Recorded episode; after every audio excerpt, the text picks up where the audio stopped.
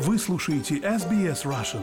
Больше интересных материалов на сайте sbs.com.au slash russian. Очень рада еще раз представить вам писателя, журналиста, поэта Дмитрия Быкова, знатока литературы, политобозревателя, блогера э, и так далее, и так далее.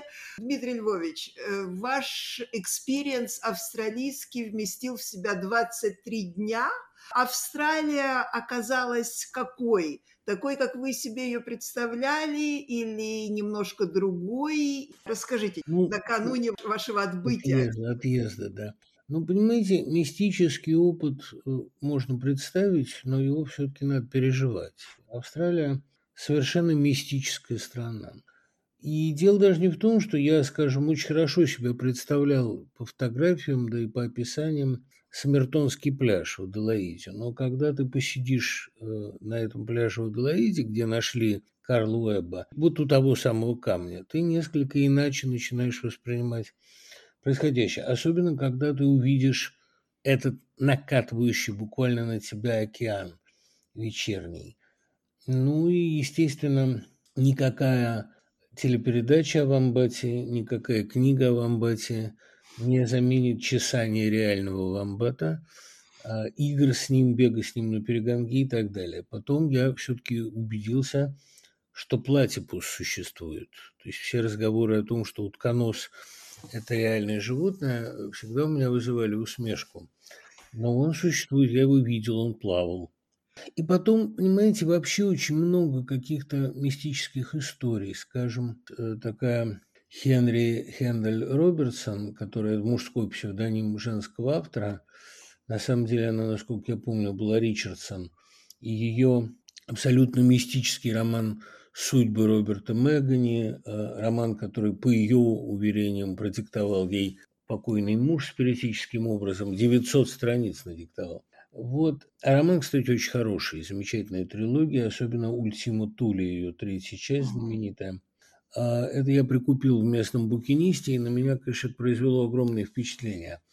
Австралия – таинственная страна с таинственным, непостижимым животным миром, который так странно сформировался, с таинственным забором, который ее пересекает и который окружен мифами, хотя на самом деле это совершенно идиотский забор – построенный по идиотской причине из-за кроликов. То есть, не, может быть, наша мистика так она и объясняется, в общем-то, просто. Ларчик ну, Сима, вся, вся мистика объясняется просто, но это не э, снимает флера таинственности ага. со стороны. Она очень отдельная от остального мира. В ней очень отдельный и странный аборигенский фольклор – я накупил всяких книжек, там типа «Два года среди людоедов». Этого на рубеже веков издавалось множество. В начале 20-го вся эта авантюрная такая эпоха увлечения мистикой и одновременно увлечения экзотикой, это все отразилось в литературе очень хорошо. А Австралия притворяется, и довольно успешно притворяется, такой провинцией мирового духа, но на самом деле именно здесь вызревает колоссальный культурный взрыв, которому мы скоро будем свидетелями. Отчасти, наверное, это связано с тем, что э, Европа, э, Восток, часть Азии, а может быть, чем черт не шутит, и часть Америки будет охвачена конфликтами, до Австралии это доберется не скоро. Как мы помним, на последнем берегу это именно Австралия. А может быть, это связано с тем, что она долго аккумулировала силы, копила, потом сюда съехалось огромное количество иммигрантов – и вот в ближайшее время это должно сдетонировать, рвануть э, не социально, а рвануть именно каким-то культурным прорывом, потому что э, очень много интересного происходит, много замечательных биографий. И вообще австралийцы довольно своеобразные люди, открытые, э, энергичные, как население Америки времен освоения Дикого Запада, такой фронтир.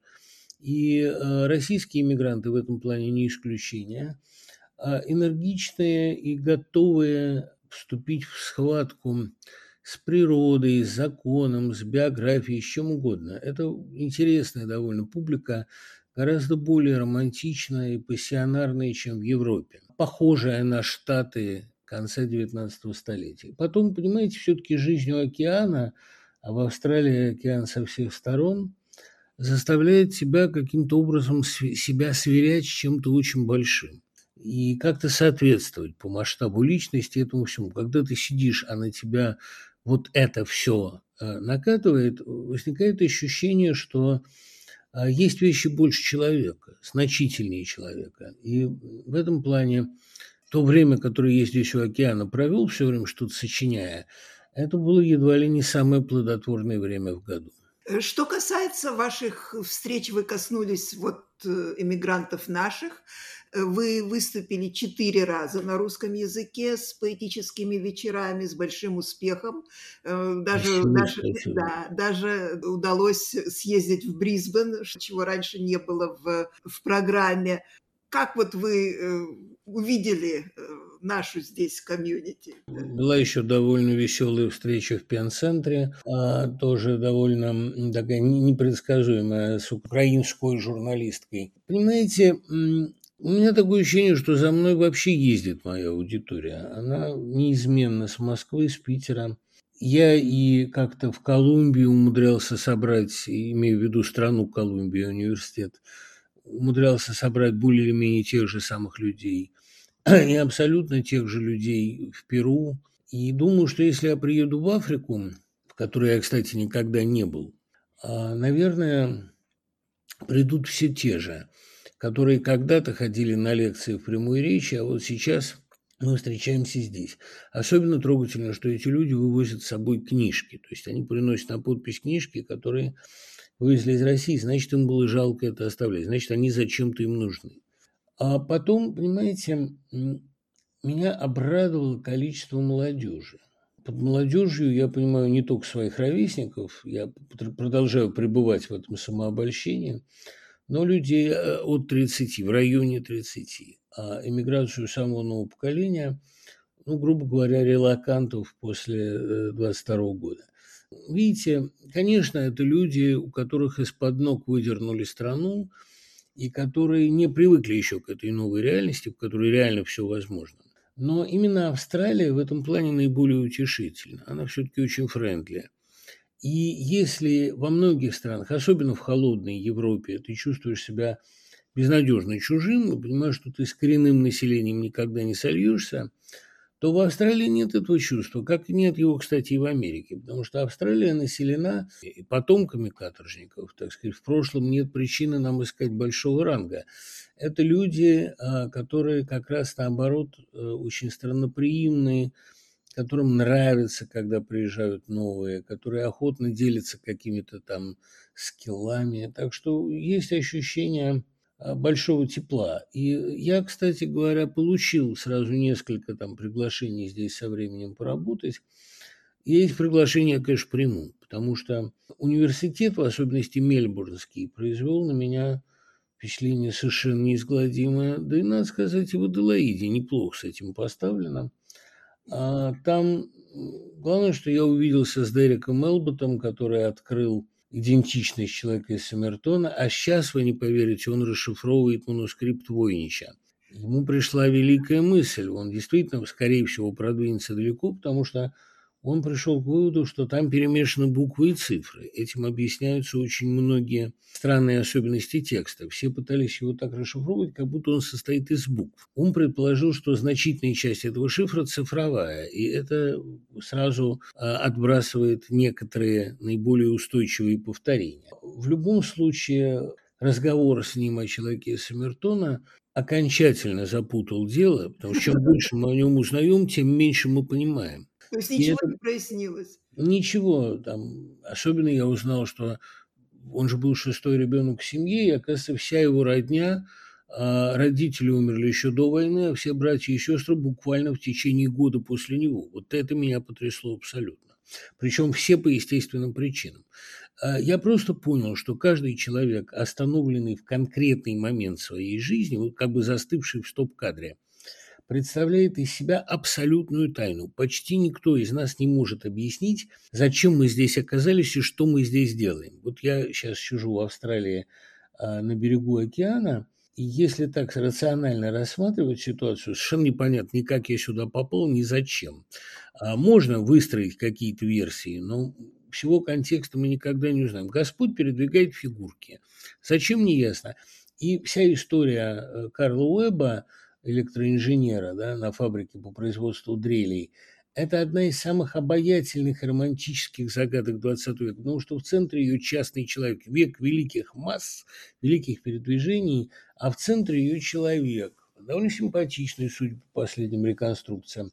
Кстати, с ним мистика продолжается, потому что его эксгумируют и эксгумировали, а назад не зарыли до сих пор, и где он находится, совершенно непонятно. И полиция, по-моему, насколько я знаю, тоже до сих пор молчит. Никакого, никакого доступа нет. Полиция признала, что это он. Ну и все. А больше мы ничего так о нем и не знаем. Нет, это все очень интересно. Короче, эм, Австралия – это внешне абсолютно понятная, внутренне совершенно загадочная земля.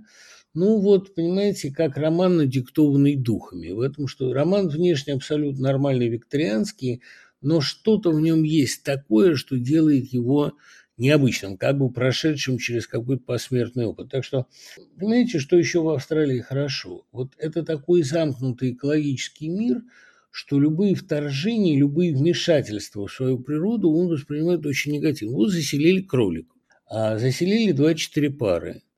Через сто лет их число дошло до миллионов, и они э, практически... Вспоминается отец Федор.